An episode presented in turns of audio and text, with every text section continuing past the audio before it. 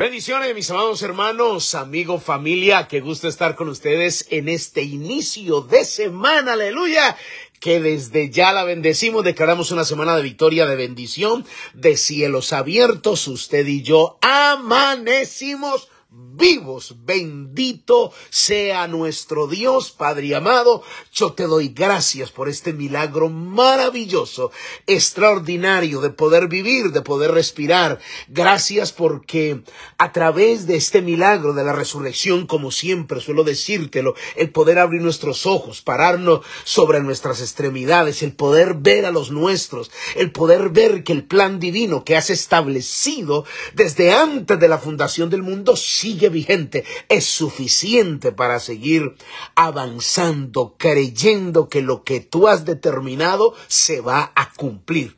Oro y clamo por cada persona que escucha estos devocionales, donde quiera que se encuentren, sean bendecidos ahora en el nombre de Jesús. Amén y amén. Gloria al Señor. Le damos la bienvenida a aquellos que ingresaron los devocionales desde el corazón de Dios. Soy el pastor Fabio Castañeda, donde todos los días pues escucharás una palabra que yo estoy seguro que bendecirá mucho Muy bien, mis amados hermanos, apasionados, aleluya, con esta enseñanza extraordinaria, mis amados hermanos, que Dios nos regala.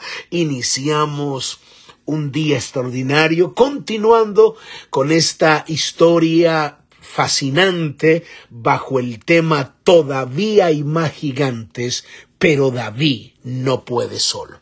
Por favor, le suplico, le pido encarecidamente que no se pierda ninguno de estos devocionales porque esto va a traer mucha liberación a su vida, a su ministerio, a nivel personal. Muchas vendas están cayendo y vamos a poder eh, conquistar las asignaciones y los territorios que Dios nos ha entregado.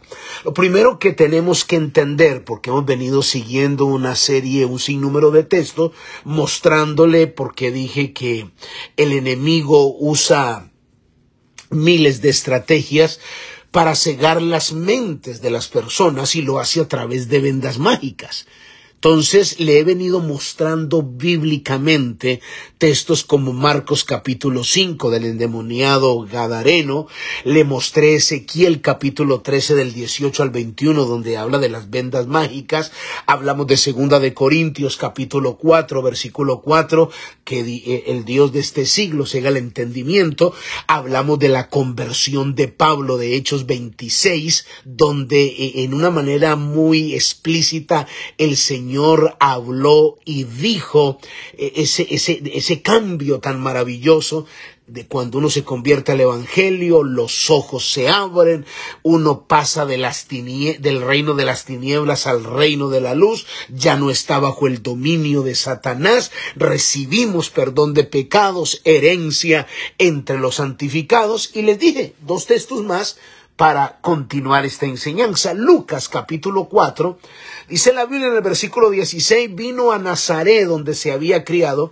y en el día de reposo se levantó, dice, entró, perdón, en la sinagoga conforme a su costumbre y se levantó a leer. Y se le dio el libro del profeta Isaías y habiendo y dice, y habiendo abierto el libro, halló el lugar donde estaba escrito el Espíritu del Señor está sobre mí. Por cuanto me ha enviado, por favor présteme su imaginación, imagínese, valga la redundancia, allí a Jesús leyendo en esa sinagoga, por cuanto me ha ungido para dar buenas nuevas a los pobres. Escuche lo que sigue aquí.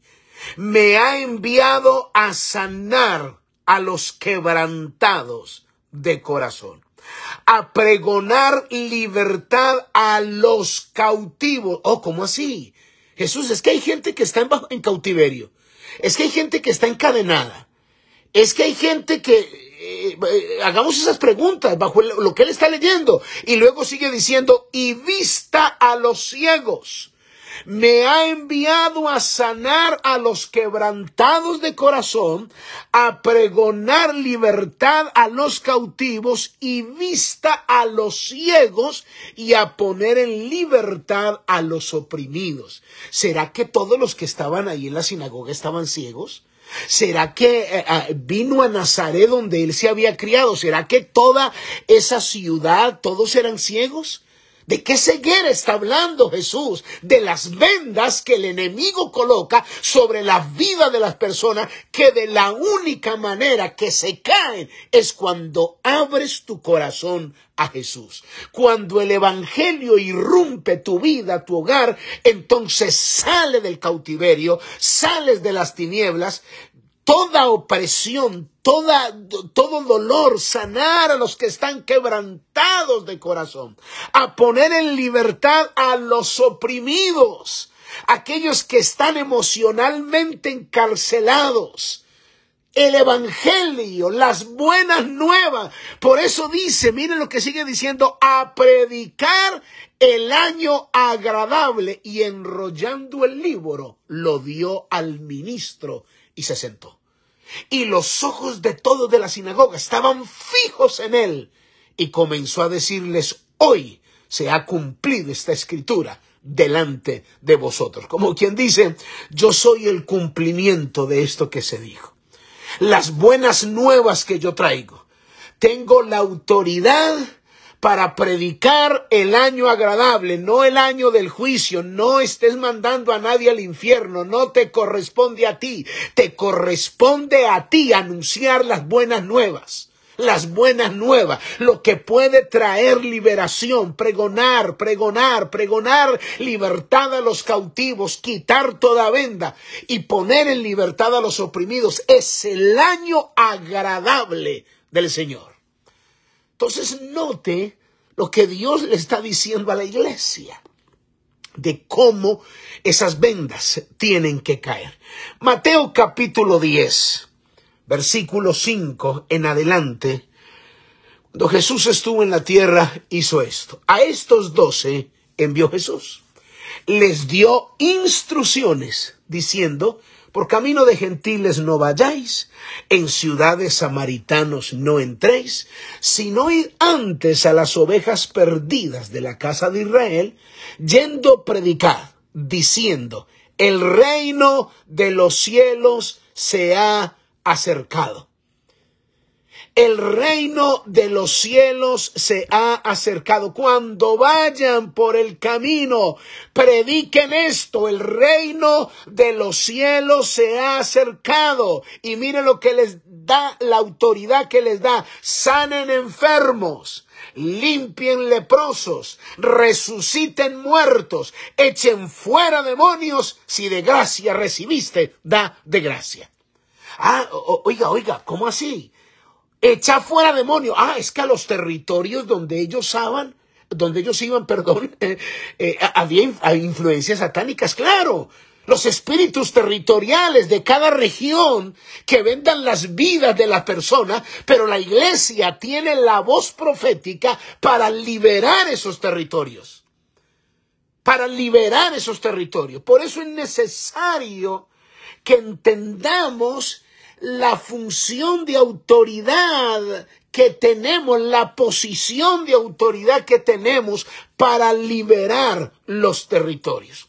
Ahora, ¿cómo Dios libera todos esos territorios, como les hablé, los barrios, las regiones, los países, las ciudades, los municipios, las aldeas, los pueblos, las provincias, cómo Dios lo hace, de qué manera lo hace, estableciendo su iglesia y levantando un David en cada lugar que entienda el propósito de Dios. No es una estrategia de hombre, fue Dios quien lo dijo. Vayan tienen el derecho legal, ya tienen el pasaporte sellado para cada país, tienen la libertad y saben lo que tienen que hacer.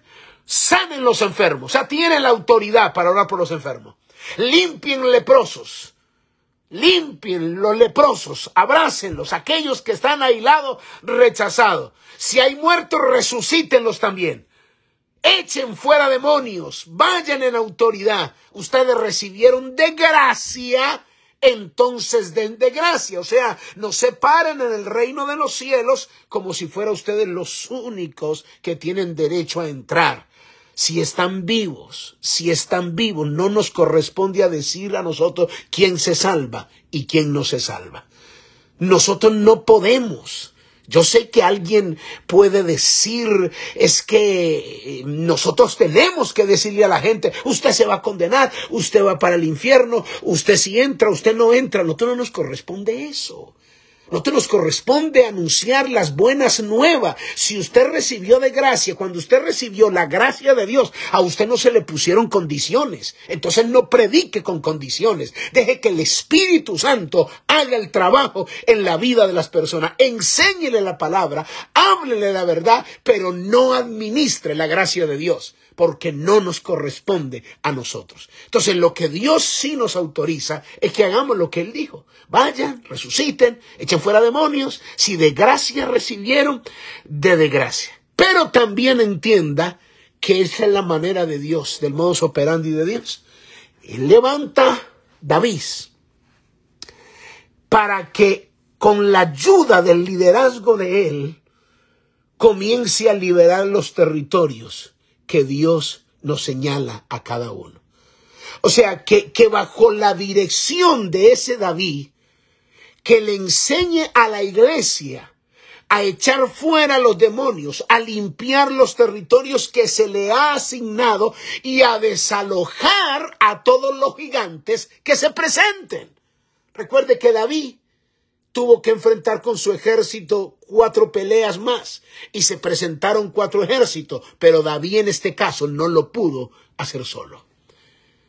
Él no pudo hacerlo solo. Ahora, Dios te ha dado una asignación a ti y a tu David, a quien Dios colocó, tu pastor, la persona que está al frente del ministerio.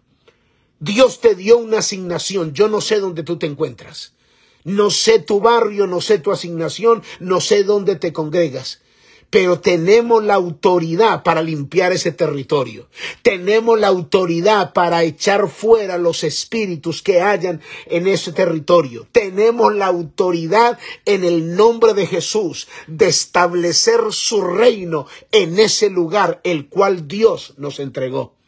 Tú y yo le vamos a hacer frente a todos estos gigantes. Sé que no es fácil, pero por favor no dejes a David peleando solo.